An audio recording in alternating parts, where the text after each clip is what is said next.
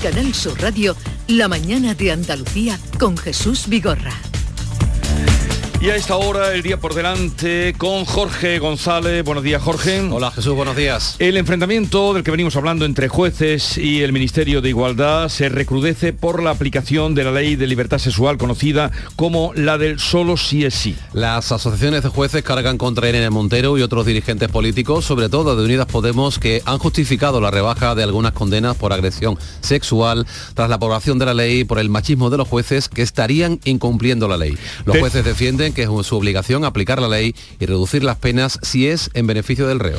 Tercera jornada del presidente de la Junta en Egipto que sigue participando en la cumbre del clima. Juanma Moreno se reúne hoy con representantes de Mail y de Endesa. Por la tarde viajará a El Cairo, donde mañana se va a reunir con inversores egipcios. El gobierno andaluz ha aprobado la creación del certificado carbono cero para las empresas que compensen las emisiones de CO2.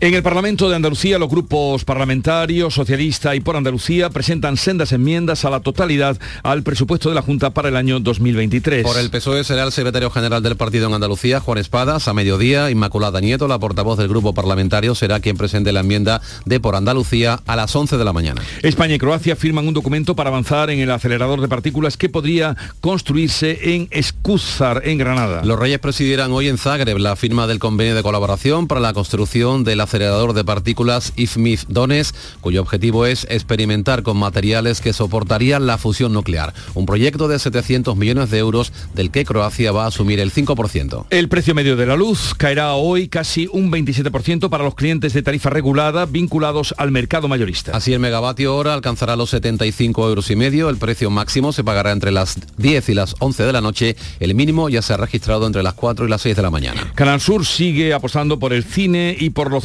que se están celebrando en Andalucía. El director general de Canal Sur Radio y Televisión, Juan de Mellado, y el presidente de la Diputación Provincial de Almería, Javier Aureliano García, firman hoy el convenio de colaboración con motivo de la vigésimo primera edición del Festival Internacional de Cine de Almería.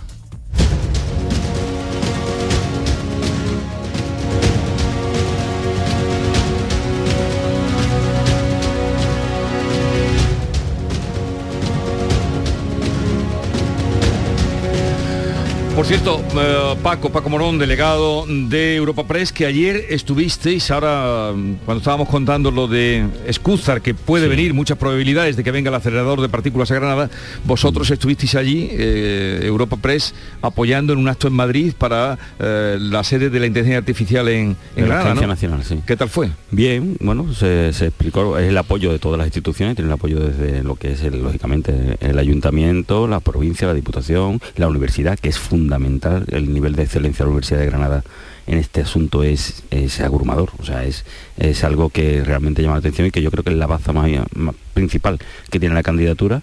Y, y, bueno y el gobierno de la junta que también lógicamente pues, apoya esta esta que sea Granada la sede no y sobre todo que no se vea perjudicada por el hecho de que Sevilla pueda tener otra agencia nacional como es el caso que sí, que, parece que Sevilla es la favorita y, que va, y que va a tener esa sede, ¿no? Y explicar que Granada pues presenta mm, esa excelencia universitaria, ese, esa cultura, esa, ese de tener el monumento más visitado, es, es, es todo, todo, todo, todo, todo positivo, menos el hecho de que tiene una serie de pueblos que son los más pobres de España, ¿no? Entonces esa, esa hay que hay que vertebrar a Granada, hay que ayudarla y yo creo que la llegada de la agencia nacional sería positivo, sería muy positivo y sería un empujón a la provincia, ¿no? Y cuando a final de año se tiene final que saber, de año. más o menos se entiende que a final de año se va a saber lo que es esa descentralización que tenía puesta en marcha el gobierno central con las agencias que va a ir repartiendo por, por, otros territorios. Por sí, decíais, perdón compañeros, que Sevilla también eh, se comenta que es la favorita para la Agencia Espacial Española, pero, pero no olvidemos, no olvidemos efectivamente que hay otra, otras candidatas, exactamente, eh, que bueno, Huelva también tiene mucho que decir en este asunto. Ahí tenemos el Instituto Nacional de Técnica Aeroespacial, estamos muy cerquita a los aeropuertos de Faro en Portugal, de Sevilla,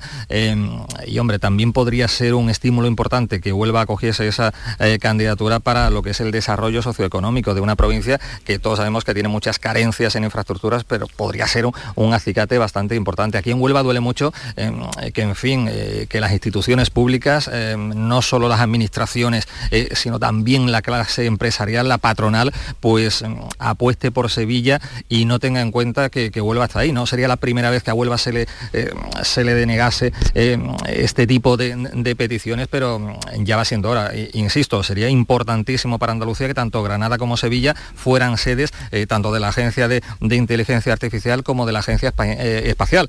Pero ahí también está Huelva. Hay una plataforma creada que se llama eh, ¿Y Huelva cuándo?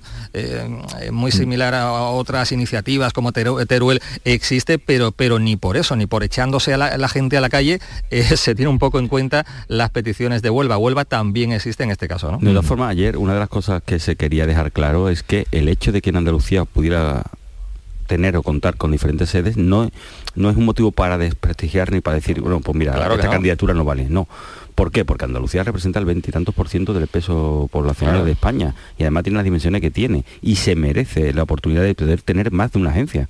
O sea, es, hay otros candidatos que están utilizando ese argumento, ¿no? Bueno, pues como va a venir ya una agencia casi seguro, que no venga otra, no. Vamos a ver, Andalucía presenta y tiene un territorio que puede contar con tres, cuatro o cinco agencias perfectísimamente. Porque se trata también de vertebrar y de ayudar y de apoyar los territorios que más lo necesitan, ¿no?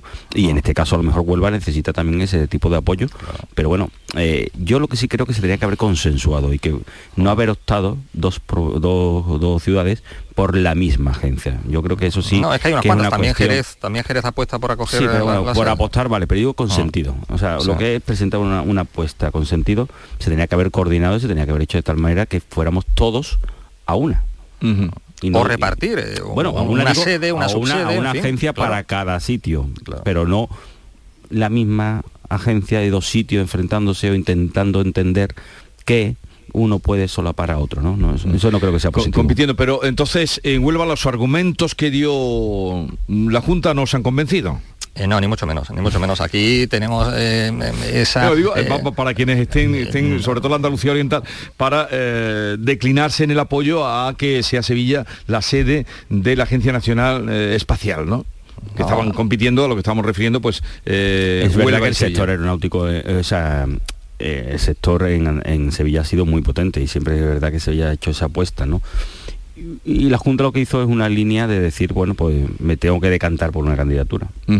Sí, porque el gobierno creo que lo, pedía en este caso, que fuese explícito eh, a la hora de apoyar una sola candidatura, no varias, ¿no? Pero, pero ya digo, aquí en Huelva siempre tenemos la sensación de ese permanente ninguneo por parte tanto de las instituciones públicas, ya sea gobierno central, autonómico, eh, como por parte de la, de, la, patronal, que en este caso, bueno, pues tanto la CEA como la Junta han dicho que, bueno, pues eh, la, elegida o su favorita sería Sevilla. Pero en cualquier caso, aquí en la provincia no se pierde la esperanza hasta el final, bueno, se sigue apostando tanto la capital como eh, como la provincia siguen con ese hilito de, esperanza a ver si por fin se consigue algo, ¿no? A ver qué pasa. En fin, pues ya veremos qué pasa. Esa referencia, lo de Escúzar luego lo contaremos muy bien porque hoy tendremos eh, el acelerador de partículas, hoy vendrá por aquí Lozano Leiva, como todos los jueves, a partir de las diez y media. Él ya en su día, eh, él además fue el que trajo el primer acelerador de partículas, Lozano Leiva, a, Sevilla, el primero que vino a Andalucía, ya me parece que fue también, si no fue el primero de España, fue em, el segundo, ya nos lo contará, y la importancia que tiene ese acelerador de partículas en Escúzar. Estábamos hablando de lo que hemos aprendido de, una reforma a otra, pero ¿por qué este parón, a lo mejor porque está fuera el presidente del gobierno del país, ¿por qué este parón ahora ante la reforma mm, que parecía también inminente de la malversación? Mm, porque aquello que dijo de la, de la operación quirúrgica de, Rufián, operación quirúrgica que era como apuntaba Paco Morón para mm, hacerlo para los suyos, al proceso, pero ahora se ha dejado de hablar completamente de esa reforma que ya incluso se decía que Griñán podía eh, beneficiarse y evitar la cárcel por la reforma de la malversación, que ahora se ha parado ese asunto. Bueno, no se ha parado, lo que pasa es que es verdad que tiene que abrirse el, proceso de enmiendas y, parece que Esquerra va a presentar la enmienda en ese sentido. Habrá que ver qué tipo de enmienda es, qué contenido tiene y cómo se especifica cómo quieren aplicar ese, esa la malversación, ¿no? Ese nuevo o esa modificación de lo que es el delito de malversación. Pero no, no creo que se haya parado, ¿no? Lo que pasa es que necesita su trámite y se, se ha retirado de, lo que parecía que iba a ser ya bueno, es que ahora como estamos, ahora estamos hablando de otro problema y como el gobierno va de problema en problema, pues entonces al final parece que eso queda muy lejos, pero no queda lejos, queda hace tres días, o sea que tampoco... Yo creo que estamos en, un momento en el que se está gobernando a loco, atendiendo a las necesidades y a, y a ese equilibrio permanente que tiene que estar haciendo Pedro Sánchez para sacar adelante sus presupuestos y para permanecer en el gobierno. Mm, yo me pregunto qué será lo, próximo. Eh, primero la selección, después la, malversación, que no sé si está eh, muy parada o no, pero ya lo decía el otro día Pere Aragonés en torno eh, o en relación a, la selección, que esto no era el final de, nada, sino el comienzo, el, principio. O sea, después de todo esto de la selección y de la malversación, ¿qué nos espera? Como decía Paco, un gobierno que está, en fin, ad hoc, gestionando y tal, en fin, ¿qué se puede esperar? ¿no? Yo me temo me temo lo peor, ¿no? Y en un tiempo como el que estamos, eh, electoral al 100%, eh, cualquier cosa puede pasar, ¿no? Porque el gobierno depende de lo que depende, de los socios que le están pidiendo, que el apoyo no está siendo gratuito ni mucho menos y lo estamos viendo cada día, ¿no? Y, mm, puede dar la sensación de que es verdad, de que este debate ya queda un poquito atrás. Fue la semana pasada, aquí es que ya cada semana vamos quemando barco, ¿verdad? Pero es que no, podemos perder de vista esta toma en consideración de la, de la modificación de la sedición.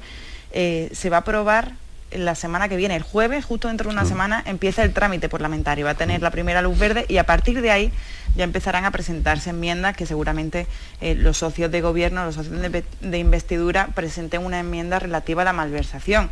Yo adelanto que ahí va a haber otro debate, ¿no? Porque yo creo que el Partido Socialista, si estamos interesados en estos momentos en buscar una fórmula legal que pueda librar a Griñán de la cárcel, yo creo que no es bueno eh, para ello la imagen de un expresidente eh, de la Junta de Andalucía Socialista entrando en prisión, eh, pero veremos porque mm, no estoy tan segura de que los socios de gobierno puedan permitirse ese lujo de, pasar por alto algunos casos de corrupción donde se han visto afectados y, siendo unos casos, uno de los casos de corrupción más, más sonados. Entonces veremos, eh, esta batalla eh, está en pausa, o sea, no, yo no creo que haya pasado, está en pausa y yo estoy segura que dentro de un par de semanas volveremos a hablar de ella con mucha intensidad. Bien, pues eh, no sé si podremos hablar con la eh, portavoz de la Asociación Profesional de la Magistratura, que esta, ya lo sabíamos, me acaban de pasar que ha salido un, pues un teletipo diciendo que la Asociación Profesional de la Magistratura ha pedido la dimisión de la ministra de Igualdad, Irene Montero. No sé si es ahora ya se daba por hecho. Tú dices también, Paco, que la Asociación de Jueces para la Democracia, que sería eh, la más cercana a algunas propuestas de, esa ley de, y de una parte del gobierno, en concreto tienen ahí también a una, eh, a una jueza que es miembro de, Jueces para la Democracia. ¿no? ellos lo que han dicho que están cansados de ese desprestigio constante de los jueces para tapar las vergüenzas, ¿no? Entonces han creado, han, mostrado su malestar con la actitud de la ministra y luego a partir de ahí, pues bueno, de esta forma yo creo que aquí lo más importante, aparte dando por hecho que no se van a asumir responsabilidades, es ver cómo se va a resolver esta situación. O sea, sinceramente yo creo que el gobierno tiene que trabajar con un asesoramiento jurídico correcto, en condiciones y con el consenso de todos los jueces para ver cómo se puede corregir y qué hay que hacer para que la ley sea válida y que realmente no, tenga ningún tipo de, orificio que pueda permitir la salida de ningún, de ningún condenado. Pero cinco han salido ya. Bueno, pero ante eso, pero lo que no podemos quedarnos parados en eso. Ah, claro, tenemos claro. Que, tenemos que intentar crecer y, entender por aquí, que, vamos a corregirlo, ¿no? Y 11 se han beneficiado por rebajas. pero, eh, pero claro, y eso va a ser cada día. Por tanto, yo creo que lo que hay que es sentarse, analizarlo y contar con, con los jueces y ver cómo hay que actuar a partir de ahora para hacerlo bien. el, presidente, el presidente está muy ocupado en estos momentos con otros menesteres y no creo que tenga no, pero tiene que, volver y volverá, tiene, que volver pronto. Tiene que volver. Pero ¿qué tiene que pasar? Si lo estamos comentando, si la magistratura ahora, la Asociación de la Magistratura que pide la dimisión de Irene Montero, jueces para la democracia. Ayer el Consejo General del Poder Judicial lo decía de forma rotunda, de forma contundente. Es que han sido insultados, han sido gravemente insultados. ¿Qué más tiene que pasar para que alguien mueva algo? Pero aquí no, aquí no, ni dimisiones ni nada. No, pero esto mm, no puede continuar así, eh, siendo una escalada una semana y otra de, porque lo vamos a contar todos los medios, tal como está ya abierto el tema, contando los que van beneficiándose. Bien, eh, ¿Ibas a decir algo, Ana? Me parece daba la impresión. Sí, bueno, sí yo, mi percepción, y esto es una percepción personal, eh, ahora mismo que Irene Montero eh, igualdad está trincherado. Ya han dicho que no lo van a cambiar y es que de todas formas, aunque se cambiara, ya todos los efectos que pudiera tener los va a tener, porque jurídicamente es inviable, o sea, ya no, no se puede, no se puede arreglar, enmendar ese error que ha habido, ¿no? Entonces yo creo que ahora mismo para el gobierno modificar esta ley solo supone asumir un error y yo tengo dudas de que en estos momentos eh, esté en disposición de hacerlo con la votación de unos presupuestos a la, vuelta de la esquina. Yo sí, es que a mí lo más grave de todo esto, una de las cosas más graves, además de los ataques a la justicia, que me parecen, eh, me parecen increíbles viniendo de, un miembro del gobierno del país, ¿no? Eh, y yo creo que el, enfado que hay en las asociaciones judiciales está más que justificado y, me parece un poco, han salido ahora la APM pidiendo esa dimisión, pero yo hasta ahora no había visto ninguna otra petición de dimisión y estaba extrañada. Sí está salido ya ha sido un ataque de un calibre que lo raro es que no salieran ayer en tromba todas y además con un argumento, el de machismo, a los jueces en, una, en un cuerpo judicial. Pero que, no olvidemos ahora que, hay muchas jueces. Hay más mujeres. Ah, no, no, eso ahí voy, no es que haya muchas jueces, es que son la mayoría. Eh, claro, es que la judicatura es, un, es un ámbito muy feminizado. Las oposiciones, si, si veis fotos de nuevos opositores, es que la mayoría. pero tú crees, Ana, realmente que esto lo sabe eh, Irene Montero y los suyos? Eh, yo creo que, da igual.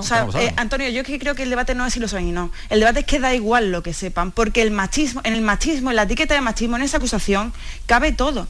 Porque es que cuando le critican es por machismo. Cuando hacen una gestión eh, que es cuestionable, eh, la culpa no es suya, la culpa siempre es el machismo de enfrente. Entonces, cuando tú utilizas esta acusación tan grave, lo que haces es desvirtuarlo en el sentido de que ese machismo, por desgracia, existe. Pero, pero si es que lo decía... Claro, pero, pero cuando tú lo banalizas y, lo utilizas como una herramienta, está haciendo un flaco favor al feminismo y al resto de mujeres porque lo que haces es cualquier acusación de, machista, de, machismo que, se haga y que por desgracia son acusaciones que en muchos casos son reales, eh, lo que estás haciendo es atribuirlo a, simplemente a una corriente que lo que hace es emplearlo con fines políticos e ideológicos. si, es que lo apuntaba, ese contenido. Esa... Si lo decía anteriormente Paco, es que estamos en una situación de un gobierno totalitario, él no lo decía con esas palabras, pero eh, yo entiendo que estamos en, una situación de un gobierno totalitario donde o comulgas al 100% con lo que se dice o eres un facha inmediatamente. O sea, eh, y eso se llama eh, gobierno totalitario. Pero Paco, ¿tú has dicho este totalitario? No, no, no, ese adjetivo lo estoy poniendo yo. He dicho que, que, uno de los problemas que que se actúa con esa soberbia en la que se entiende que cada vez que hay algo que, puede ser un error tuyo, tú lo que haces es achacárselo a otro. Y eso es lo que Irina Montero está haciendo. Ah. hay una ley que ha salido mal, que se ha redactado mal, con prisa, con una serie de consecuencias que no se esperaba. Se corrige, se asume el error, se corrige y se sigue o se intenta seguir para adelante. Pero eso sería asumir que hay un error. En cuestión todo el poder judicial, porque eso no se puede hacer. lo, ya eh, que es un poco significa la, más la mayor contradicción está en que esta ley, que su génesis está en los actos reprochables eh, de la manada y condenados, como están, condenables y condenados, que surja de ahí la ley y que se vaya a beneficiar un efecto casi contrario. porque he hablado con el abogado de, los de la moneda que uno se va a beneficiar se puede beneficiar bueno, se puede y que va a presentar el recurso sí claro o sea, ah. por eso digo que es ya el ejemplo más lo que hay que hacer es asumir que ha habido un error pero no lo, va a hacer eh. y se analiza y se intenta corregir y a partir de ahí lo que hay que ver es la solución pero no atrincherarse, no actuar con esa soberbia de que no, yo no me equivoco, son todos los demás los malos. El gobierno no va a asumir, lo decía anteriormente Ana, no va a asumir que hay un error, porque no lo ha hecho en otros casos similares y aquí no, ojalá, ojalá y cundiese el ejemplo por primera vez en, la historia de, este gobierno, pero me parece que no, que dada la actitud de, sobre todo el presidente, no va a asumir que hay un error. Pero, pero no, solo, no solo no lo va a asumir, sino que además le manda deber a los jueces. O sea, no solo eh, igualdad no se ha equivocado en esa, no admite ningún posible error, eh, sino que además dice que los jueces lo interpretan mal y que por tanto necesitan una formación. Yo no sé si tuvisteis la oportunidad de ver una intervención de la secretaria de Estado de Igualdad ayer en el Congreso de los Diputados. Y, reciclarlos. Y gravísimo, mm, gravísimo. Pero, es que le decía, le decía, fórmense, Fórmense, señores jueces. O sea, le estaba abroncando. A mí me pareció una intervención increíble, sobre todo porque, en fin, eh, muchas de las personas que hoy en día están en el Ministerio de Igualdad podrán tener muchos, eh, muchas virtudes, eh, pero la formación en algunos casos es cuestionable. Mm. Eh, y una persona, no una persona, a un cuerpo de jueces que se han preparado una posición eh, durísima y tal, decirle fórmense, a mí me parece que habría que medir, medir un poco las expresiones y las ah, palabras porque... Sí, y yo entiendo que el PSOE realmente algunos, sobre todo los varones, pero también algunos ministros en su interior no piensan igual que y deben estar ahora arañándose para arriba con lo que está pasando y no piensan igual que, que Podemos. Pero claro, no pueden decir lo que sienten realmente.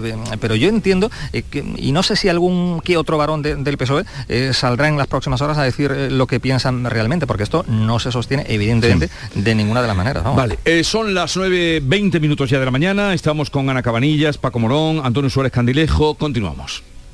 Mi nombre es Ana y soy de Rochólica. Voy en coche hasta por el pan y apuro mucho las marchas con las revoluciones a tope. De malgastar energía también se sale. Conduce de forma eficiente y usa el transporte público. Infórmate en derrochólicos.es. Gobierno de España. María tiene una discapacidad visual del 90%, un trabajo como profesora de inglés y un mensaje para todos los que jugáis a los rascas de la 11. Well played. O lo que es lo mismo, bien jugado. Cuando juegas a los rascas de la 11, haces que las personas con discapacidad sean capaces de todo. A todos los que jugáis a la 11, bien jugado. Juega responsablemente y solo si eres mayor de edad. Autónomo y autónoma es la definición de quienes trabajan por su cuenta, pero no expresa todo lo que son.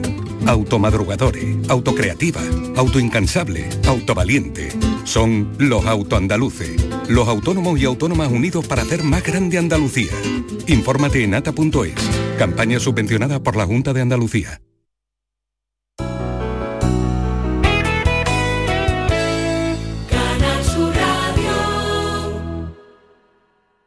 Noviembre llega el Auditorio Nissan Cartuja cargado de humor y música. No te pierdas en este mes el tributo musical de Queen, la obra de teatro de Pablo Carbonell, Mercado de Amores, o el estreno de la nueva obra de teatro del Yuyu, El Gran Combate. Entra en auditorionissancartuja.com y descubre todos los espectáculos programados. No te quedes sin tu entrada. Repetimos, auditorionissancartuja.com.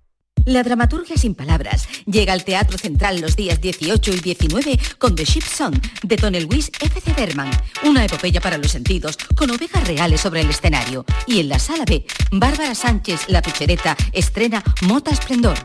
Venta de entradas en teatrocentral.es, Agencia Andaluza de Instituciones Culturales, Junta de Andalucía. Si eres de los que dejas la bolsa de basura junto a los contenedores, de los que no recoge las cacas de tu perro ni diluye sus orines, o de los que hacen botellón sin importarte nada, es que no cuidas Sevilla. Si cuidas Sevilla, no eres parte del problema. Cumple tu parte. Lipasam. Juntos cuidamos Sevilla. Reciclos llega a tu ciudad.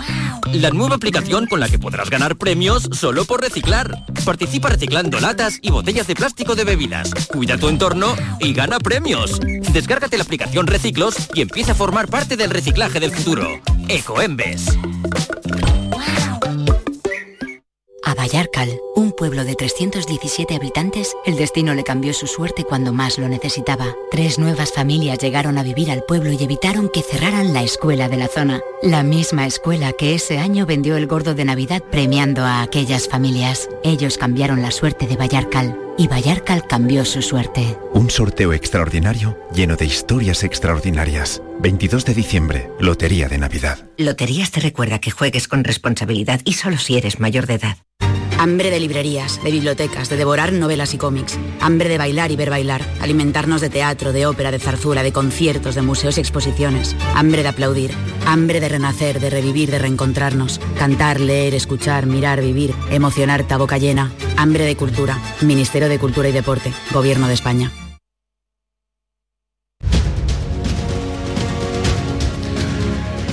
9.23 minutos de la mañana, ya saben eh, ustedes, lo venimos contando esta mañana, también nuestros tertulianos, que el secretario general de la OTAN, eh, Jens Stoltenberg, ha asegurado que el misil que cayó en Polonia, en la frontera con Ucrania, era eh, ucraniano, mm, un elemento de defensa eh, hubo dos salidas en la madrugada de aquí de, España ayer, primera de Biden, una primera diciendo que, dudaba que tenía las probabilidades de que aquello no fuera un ataque de Rusia, luego confirmó a las pocas horas que efectivamente no lo era. vamos a saludar a José Manuel García Margallo, es ministro de Exteriores, actual eurodiputado del PP. Ya hemos hablado de, esta larga guerra alguna vez con él. Señor García Margallo, buenos días. Hola, buenos días. ¿A quién creer? ¿A la OTAN o, a lo que dice mm, Zelensky? Eh, con respecto a, este misil que explosionó en la zona fronteriza entre Polonia y Ucrania.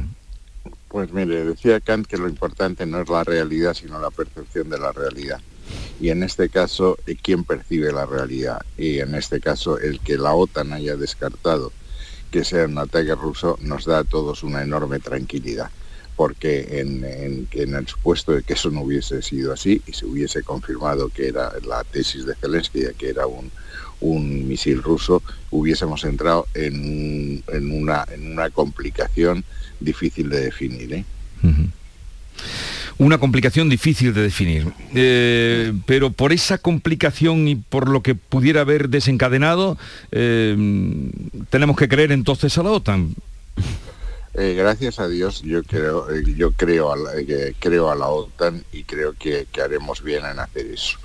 El, Polonia ya había, como, como usted sabe, convocado su Consejo de Seguridad, había estaban barajando la posibilidad de invocar el artículo 4 de la OTAN, que es llamar a consultas a todos los aliados. No se había hablado todavía del artículo 5 que es la bomba nuclear. El artículo 5 lo que dice es que el ataque a una de las partes se considera un ataque a todas y que decide, en ese caso eh, se reúnen para decir cuál es la medida de represalia a adoptar.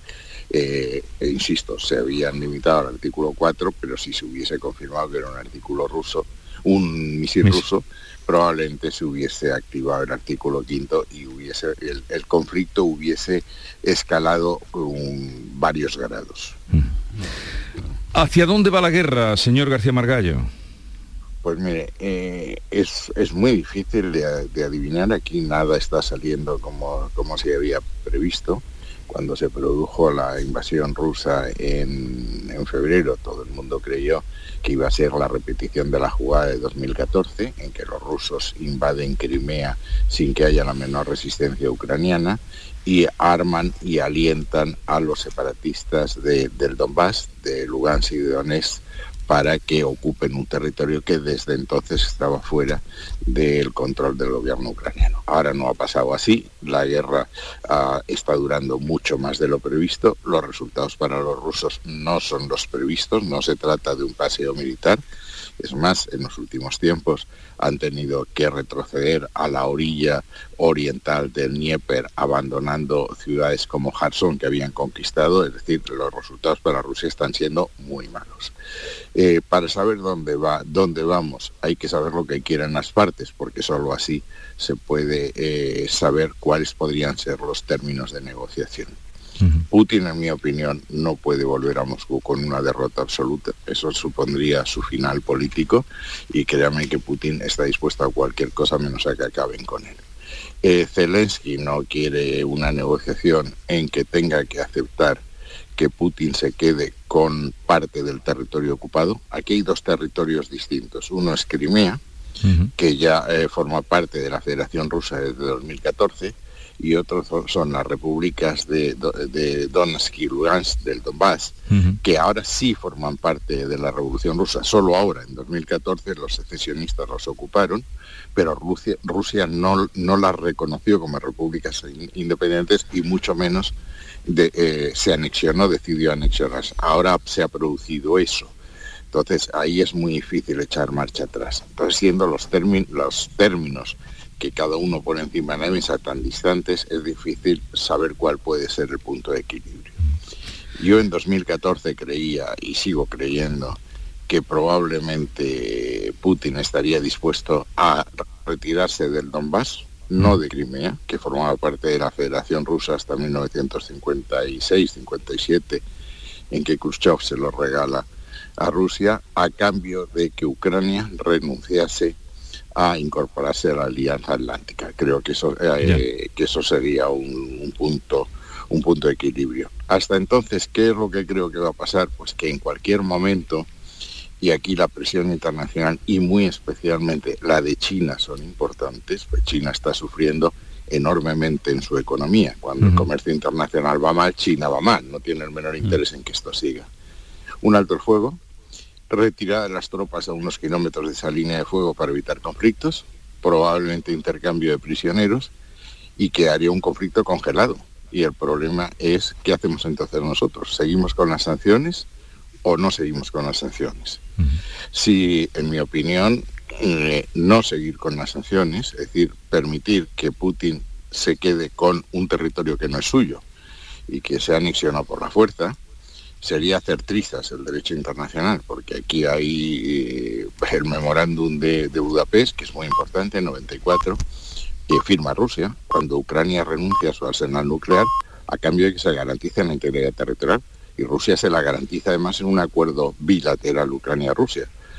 Eh, en definitiva, eso sería hacer de la fuerza fuente del derecho, que es exactamente lo contrario de lo que, lo que es el orden liberal internacional que nos dimos después del 45, que dice el Estado de Derecho y la norma, la norma el derecho internacional es que rige las relaciones internacionales.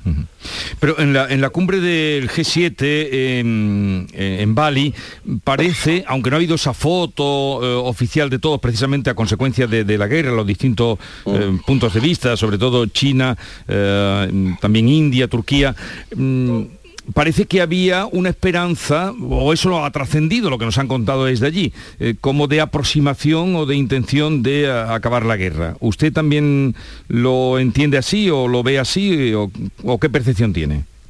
Creo que todo el mundo tiene eh, interés en que acabe la guerra. Eh, y, cuando digo todo el mundo, incluyo a China, que es quien más influencia mm. puede tener en, Rusia. esto está provocando una en todo el mundo un aumento de los costes de la energía, una inflación eh, muy importante y ha provocado la reacción de los barcos centrales que han endurecido las condiciones financieras, subido los tipos de interés. China ya entró en el segundo, el segundo trimestre del año pasado, ya entró en recesión. Y Estados Unidos ha tenido dos trimestres en recesión. Y es más que probable que Europa y cuando hablo de Europa hablo de toda Europa, pero señalo especialmente a Alemania, que es quien corta el bacalao en, en, Bruselas y en, Frankfurt, eh, también va a entrar en recesión. Esto no le interesa a nadie. Entonces eh, todo el mundo quiere que esto acabe. El problema es cómo. Y, por, y ahí es donde entramos cómo se satisfacen las pretensiones de las partes que están muy alejadas. Zelensky dice que quiere la recuperación de todo el territorio, incluso Crimea. Putin, insisto, no puede volver a Moscú habiendo perdido la guerra. No, es que, es que eh, la gente tiene memoria, ¿eh? Y Gorbachev y la Unión Soviética cayó, entre otras cosas, por la retirada de los rusos de Afganistán. Es decir, volver derrotado a Moscú es una operación de alto riesgo. ¿eh?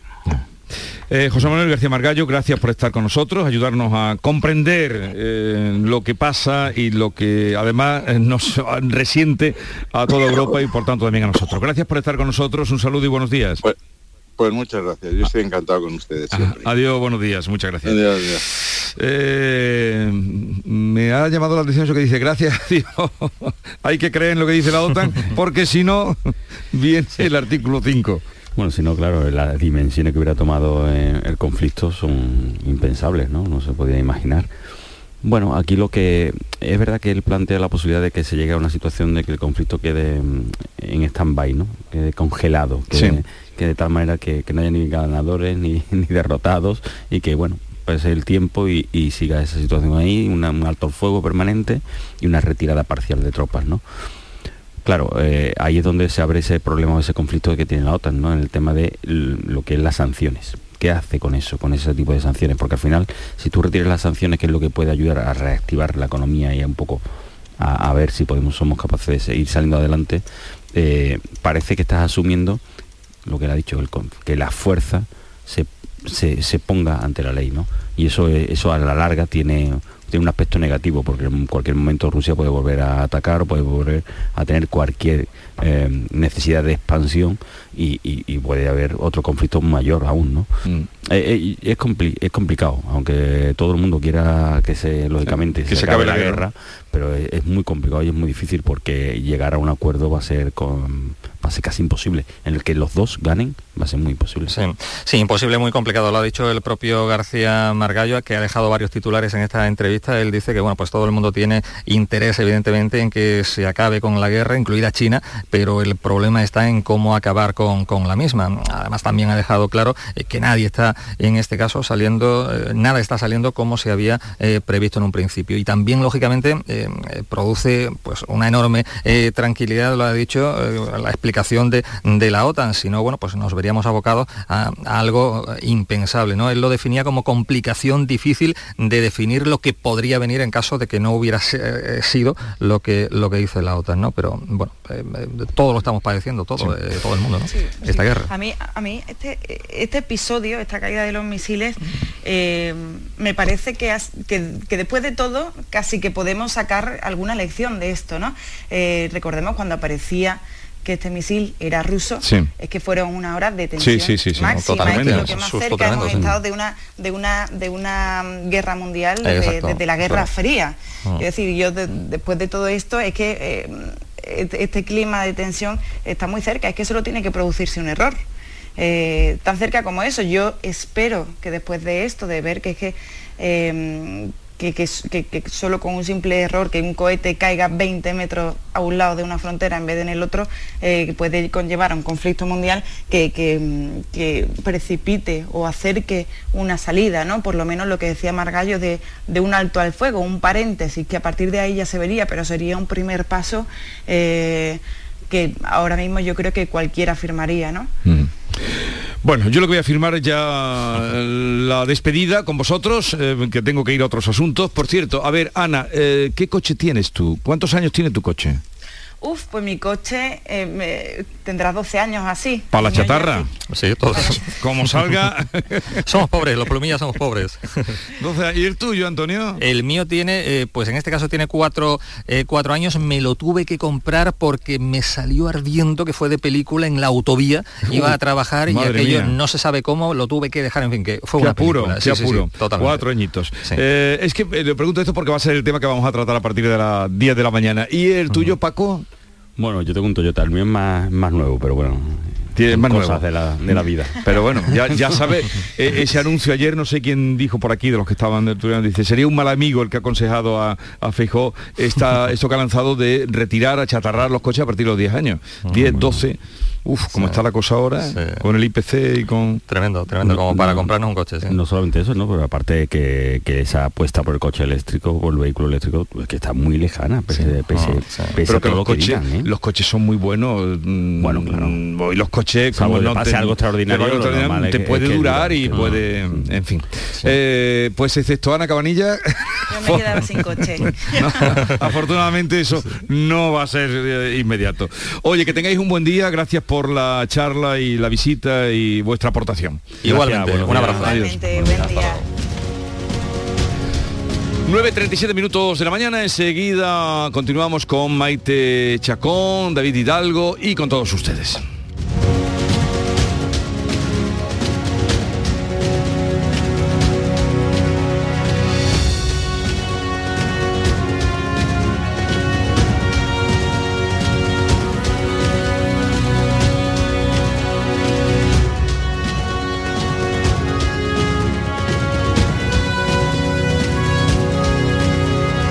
La mañana de Andalucía con Jesús Vigorra. Este próximo martes os esperamos en el Auditorio Nissan Cartuja de Sevilla para disfrutar del show del comandante Lara, en vivo y en directo. Con nueva sección, la colaboración del Yuyu, el niño de Ukelele, Abraham Sevilla y muchas, muchas sorpresas. El show del comandante Lara se graba en el Nissan Cartuja de Sevilla los martes a las 6 de la tarde. Entrada gratuita hasta completar aforo. El show del comandante Lara. Con la colaboración del Auditorio Nissan Cartuja.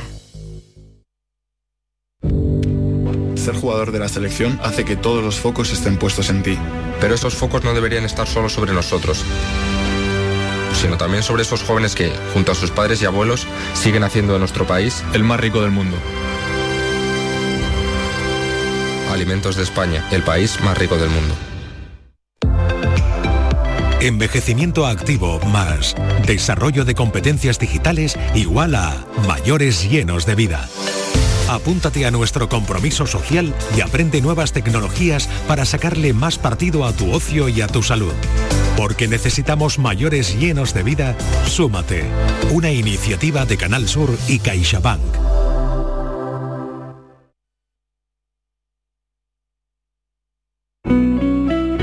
Canal Sur Radio. Llega una edad en la que sabes que hay cosas que no volverás a hacer. Correr, saltar, morder sin miedo. ¿Morder? Claro que puedes morder sin miedo. En The Implant queremos que tus dientes no te impidan hacer lo que quieras. Por eso este mes te ofrecemos tus implantes dentales con un 10% de descuento. Ven a visitarnos, primera consulta gratuita y sin compromiso. Pide tu cita en theimplant.com y vuelve a sentirte joven. Celebra tus eventos de empresa y comidas de Navidad mientras navegas por el Guadalquivir a bordo de un lujoso barco. Sorprenderás a tus invitados con un espacio exclusivo y con historia en el corazón de Sevilla. Cruceros Torre del Oro. Más información en el 954 561 692 o en crucerosensevilla.com. Sigue la corriente del río. Navega en la inmensidad del océano. Adéntrate en la jungla. Descubre lo desconocido. Sumérgete en un mundo de medusas. Rodéate de peces tropicales y echa raíces en el manglar. Ya estás conectado. Déjate abrazar por el mar. acuariosevilla.es Reciclos llega a tu ciudad. La nueva aplicación con la que podrás ganar premios solo por reciclar. Participa reciclando latas y botellas de plástico de bebidas. Cuida tu entorno y gana premios. Descárgate la aplicación Reciclos y empieza a formar parte del reciclaje del futuro. Ecoembes. ¿Y tú? ¿Qué radio escuchas? Es el carrusel taurino de los domingos por la tarde. Yo prácticamente me llevo todo el día con ustedes, con Marilo, con cafelito y beso y lo de salud también lo escucho. El tuyo, me gusta la noche más hermosa. Canal Sur Radio, la radio de Andalucía. Yo escucho Canal Sur Radio. Esta es La mañana de Andalucía con Jesús Vigorra. Canal Sur Radio.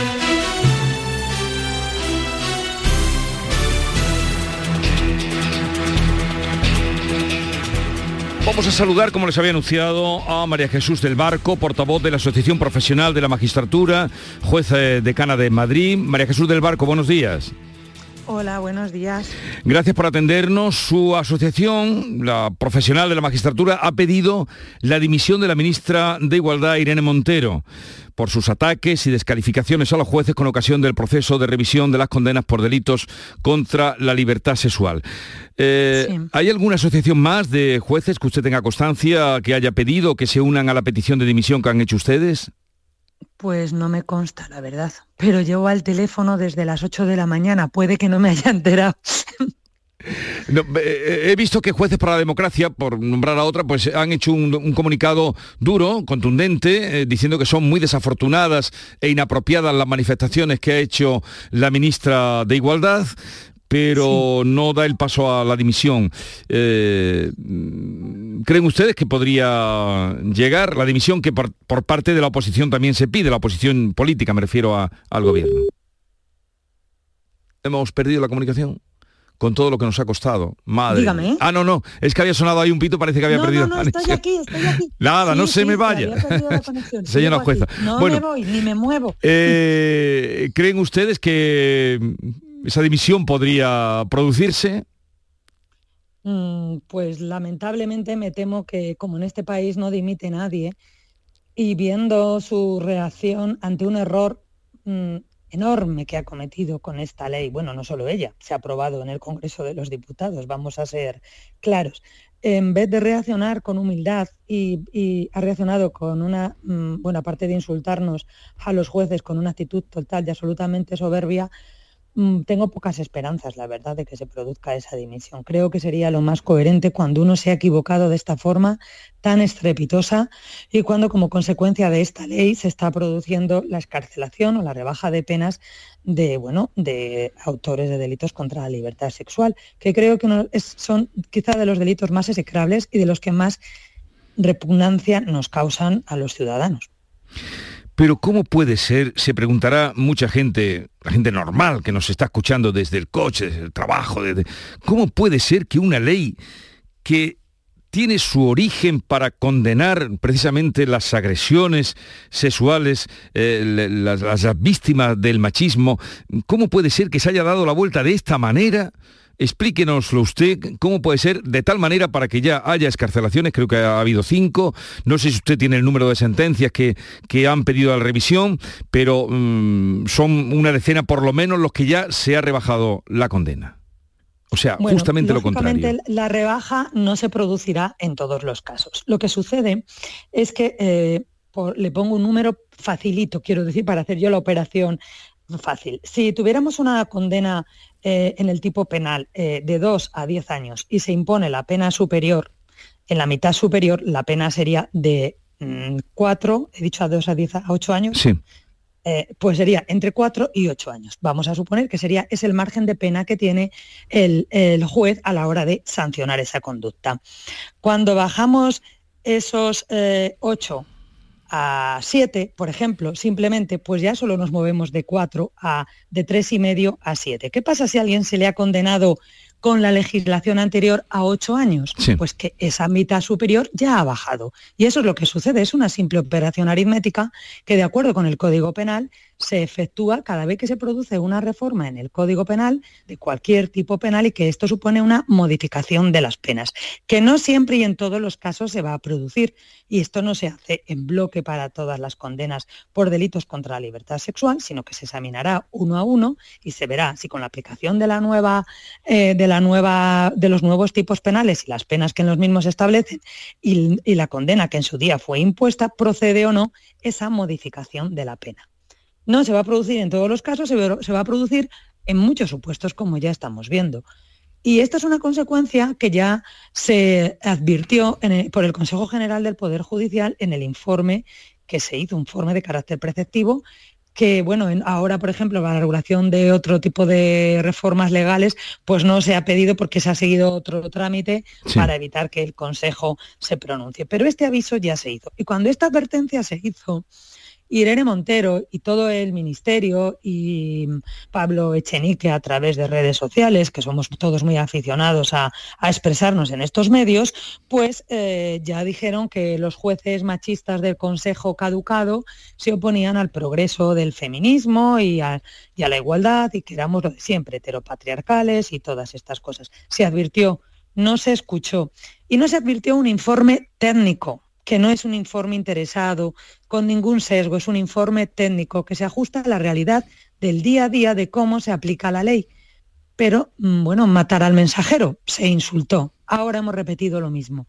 Se está aplicando la ley, se están viendo las consecuencias en algunos supuestos y esto claro que duele y es muy molesto que esto suceda y es contrario al espíritu probablemente de la reforma y es lo que nadie desea que suceda, pero está sucediendo. En los primeros días eh, cuando se habló de que esto iba a pasar, cuando entró en vigor la ley hace mes y pico, pues lo cierto es que se arremetió ya contra letrados, porque lógicamente pues, se decía que los abogados que iban a pedir esta rebaja defendían a violadores, perdóneme, es que en nuestro país y en todo Occidente, y esto es un avance democrático, todos los ciudadanos tienen derecho a la asistencia letrada, a un abogado defensor que defienda también incluso a estos delincuentes por estos delitos que tanto rechazo nos causan. Y la obligación que tiene un letrado es pedir esa rebaja en la pena de su cliente cuando entiende que con esa reforma penal esto es posible. Si esto se solicita o bien se hace de oficio por el juez, se da traslado además al Ministerio Fiscal para que informe,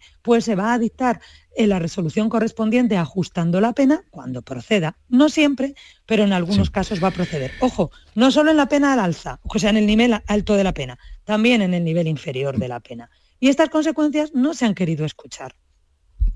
Es más, aun cuando no se hubieran hecho, perdóneme, sí. creo yo que, hombre, que un ministerio que tiene un ejército de asesores, ya quisiéramos los jueces tener esa disponibilidad de medios económicos para los juzgados, eh, un, un ejército de asesores no han visto lo que estaba pasando.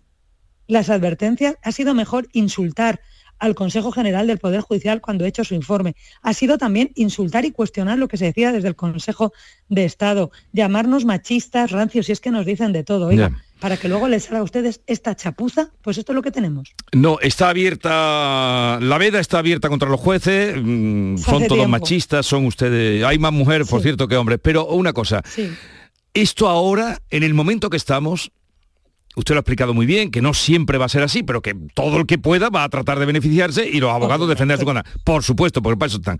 Esto ahora, ¿quién lo para? ¿Esto cómo se arregla? Bueno, esta ley está en vigor y como es más favorable hay que aplicarla a todas las condenas que se han impuesto. Y esto el otro día escuchaba a Pachi López decir que dictarían otra para modificarla y los que hubieran ido a la cárcel. Sí. Ahí se nos ha cortado. ¿Está usted ahí? Ahora sí me parece que hemos perdido la comunicación. Se nos ha quedado la parte más fundamental, a ver si podemos retomarla y despedir como Dios manda hacer estas cosas. Pero esto ahora, ¿quién lo arregla? Porque creo que ya ustedes han entendido en el, problema que estamos o el problema que ha generado. Pero esto ahora, ¿cómo se arregla? ¿Cómo se arregla la conexión? María Jesús, ¿está usted ahí? la conexión, la conexión, ya lo hemos arreglado la conexión. Esto ahora, usted me estaba explicando, en el momento que estamos ahora, esto ahora, ¿quién lo arregla? Pues ¿Cómo se arregla? Esto ahora, eh, a todas las condenas que se han impuesto hasta este momento, pues no se arregla, ya está. Digamos que el mal está hecho.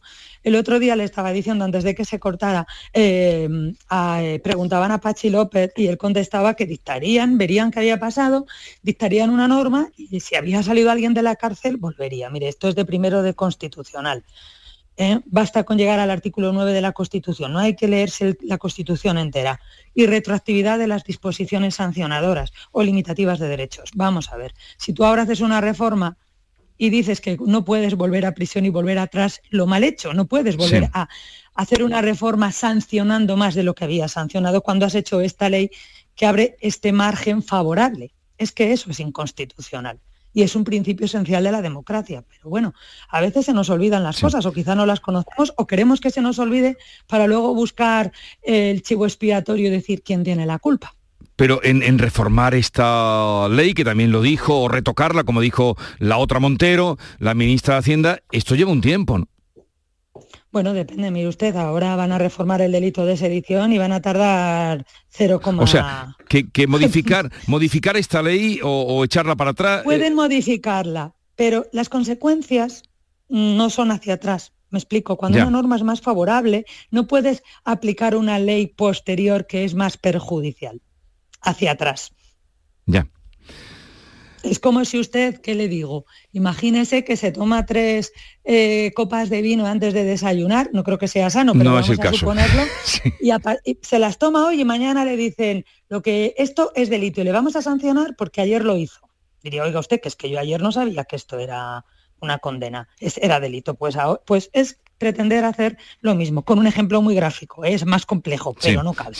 pero dice usted que, que modificarla sería, aún así, lo que está hecho ya, todo lo que vaya a pasar, que todo, hablábamos esta mañana de, de 14, no sé si serán más, 5 son los que han podido salir de la cárcel eh, beneficiando de, esta... De esta pues cualquiera que esté condenado por un delito contra la libertad sexual, sea la condena firme ya cuando esté en ejecución de sentencia. Ya, ya, ya. Pues pedirán cualquiera. No quiere decir que en todos los supuestos vaya. Sí, lo ha dicho usted, lo ha dejado claro, que en todos los supuestos no va a pasar, pero, pueden... Va, a seguir, va a seguir pasando. ¿Y no es deseable? Pues claro que no, pero em, ¿qué vamos a hacer? A veces, bueno, cuando uno mete la pata conviene reconocerlo, casi estar mejor calladito. Estar saliendo y encima hablar mal de los demás, pero bueno. ¿Y, ustedes, eh, sabe usted lo que es un operador judicial? ¿Un operador judicial? Yo soy juez, un operador judicial, no sé qué es. Bueno, es, que, es, que, decía, no sé si se refería a ustedes, por eso lo pregunto, porque Irene Montero eh, hablaba de operadores judiciales a los que había que mm, operadores antes llamaban a los cirujanos en mi pueblo y, los jueces somos jueces no somos operadores judiciales eh, que no nos quieran diluir también nuestro nombre y lo que somos María somos muy orgullosos de nuestra función, además. María Jesús del Barco, portavoz de la Asociación Profesional Magistratura, juez eh, decana de Madrid. Gracias por estar con nosotros. Un saludo y ya veremos hasta dónde llega esto. Hasta dónde llega esto. gracias. venga, hasta luego. Adiós. Esto tiene mal arreglo. Por el momento. A ver quién eh, lo soluciona. 9.53 minutos de la mañana, esto es la mañana de Andalucía. Esta es La mañana de Andalucía con Jesús Vigorra. Canal Sur Radio. Hambre de librerías, de bibliotecas, de devorar novelas y cómics. Hambre de bailar y ver bailar. Alimentarnos de teatro, de ópera, de zarzuela, de conciertos, de museos y exposiciones. Hambre de aplaudir. Hambre de renacer, de revivir, de reencontrarnos. Cantar, leer, escuchar, mirar, vivir. Emocionar, a boca llena. Hambre de cultura. Ministerio de Cultura y Deporte. Gobierno de España. La tarde de Canal Sur Radio con Mariló Maldonado tiene las mejores historias y las más emocionantes. Un programa para disfrutar de la tarde cercano, pendiente de la actualidad, con un café con humor, te escucho en tu radio. La tarde de Canal Sur Radio con Mariló Maldonado. De lunes a viernes a las 3 de la tarde. Más Andalucía, más Canal Sur Radio. Era un 22 de diciembre de 1939, cuando un niño de San Ildefonso cantaba el gordo. Al mismo tiempo, un vecino de Jaén se enteraba de que era uno de los ganadores. Tan agradecido se sintió aquel jienense que le pagó al niño sus estudios hasta licenciarse, con una única condición, que nunca nadie conociera su identidad. Un sorteo extraordinario lleno de historias extraordinarias. 22 de diciembre, Lotería de Navidad. Loterías te recuerda que juegues con responsabilidad y solo si eres mayor de edad. Canal Sur Radio.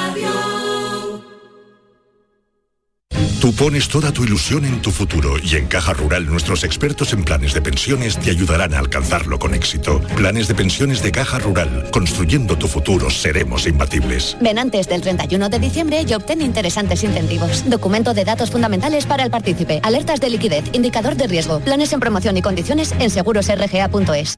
Si eres de los que dejas la bolsa de basura junto a los contenedores, de los que no recoge las cacas de tu perro ni diluye sus orines, o de los que hacen botellón sin importarte nada, es que no cuidas Sevilla. Si cuidas Sevilla, no eres parte del problema. Cumple tu parte. Lipasam. Juntos cuidamos Sevilla.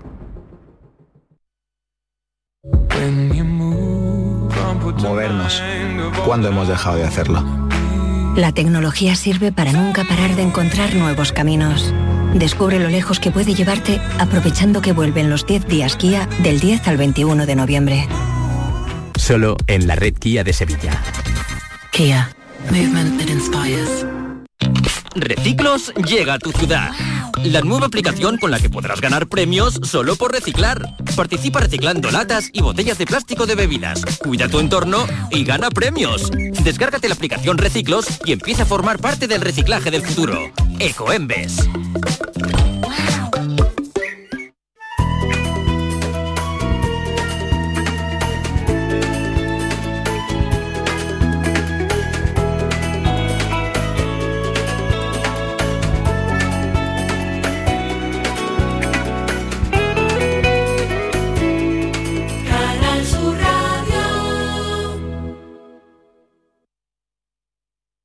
La mañana de Andalucía con Jesús Vigorra.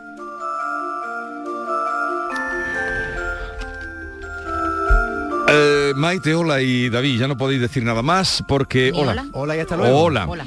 ¿En qué momento del día o qué asesor le inspiró a Núñez Fijó a lanzarse sin res a proponer que los coches de 10 años o más se manden a la chatarra? Esto sería que un 40% de los coches que circulan fueran retirados de la circulación. García Barbeito no elude el tema. Querido Antonio, te escuchamos. Muy buenos días, querido Jesús Vigorra. Perversos de los coches viejos. Y llegó Núñez Feijó y nos odió los cacharros. Antes de mandar, ya viene con el programa en la mano. Y aunque viene sobre ruedas, viene pegando bandazos que a los pobres atropella mandándolos al carajo. Porque dice que los coches que tengan más de 10 años ya no podrán circular. Al desguace, a destrozarlos. ¿Comprarnos un coche nuevo, Núñez Feijó piensa acaso, a los que tenemos coche con 15 o con 20 años? Anda que llega el gallego con discurso proletario. En esta España de crisis, ¿quién cambia de coche al rato de haberse comprado el último? ¿Los ricos o asalariados? Los coches para Feijó serán Me estoy acordando, como para Zapatero, el café. ¡Qué patinazo! 15 años tiene el mío y sigue dando el apaño. Es seguro, gasta poco y marcha como un muchacho. El problema es que Feijó no arregló nunca un pinchazo, ni llevó los coches suyos a que los viera el mecánico. Eso del coche oficial para ir a todos lados y no saber del problema de los que hemos pagado un coche todos los meses y hasta de segunda mano, eso Feijó, con respeto, es no estar en el cotarro. Si la idea suya de España es como la de los autos, le digo que ese camino por el que va es el más malo. O mete la marcha atrás, o le digo sin reparo que ya puestos a entendernos en esta idea que ha soltado, acabe con los políticos que lleven más de 10 años. Y entre ellos está usted. Dígame si hacemos trato.